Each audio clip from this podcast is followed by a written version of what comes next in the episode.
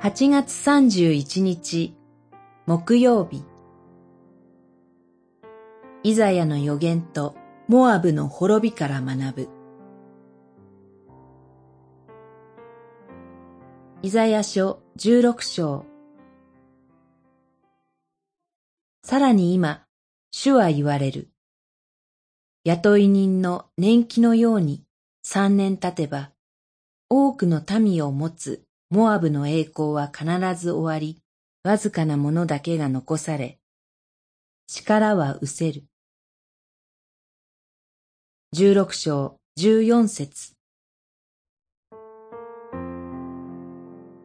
雇い人の年季のようにとは、辛い仕事に従事する労働者や傭兵が契約期間の満了を心待ちにするように、その時が来ると速やかにそして確実に行動が起こされる様子を表しています。モアブが幾度聖なる高台に詣で、その神殿を訪れて祈っても何の役にも立たないと言われた通り、モアブの偶像が彼らを助けることはなく、彼らの傲慢はイスラエルの神、生ける誠の神を怒らせるばかりでした。こうしてついにアッシリア帝国を用いて神はモアブを裁き滅ぼされます。神の民イスラエルは予言が、つまり神がイザヤにお与えになった御言葉が成就するのを目の当たりにしました。以前から語られていた主の警告を無視し続けると、どれほど悲惨な結果を招くことになるか、モアブの滅亡を通して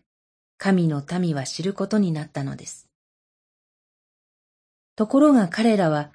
本当の意味で悟ることをしませんでした。イザヤを通して自分たちに向けて語られた神の言葉を真摯に受け止め、信じて従うことをせずに滅びの道を突き進んだのです。習ってはいけない神の民の姿、私たちへの大切な教訓がここにあります。祈り。神様、私はあなたの御言葉に耳を傾け、従っているでしょうかどうか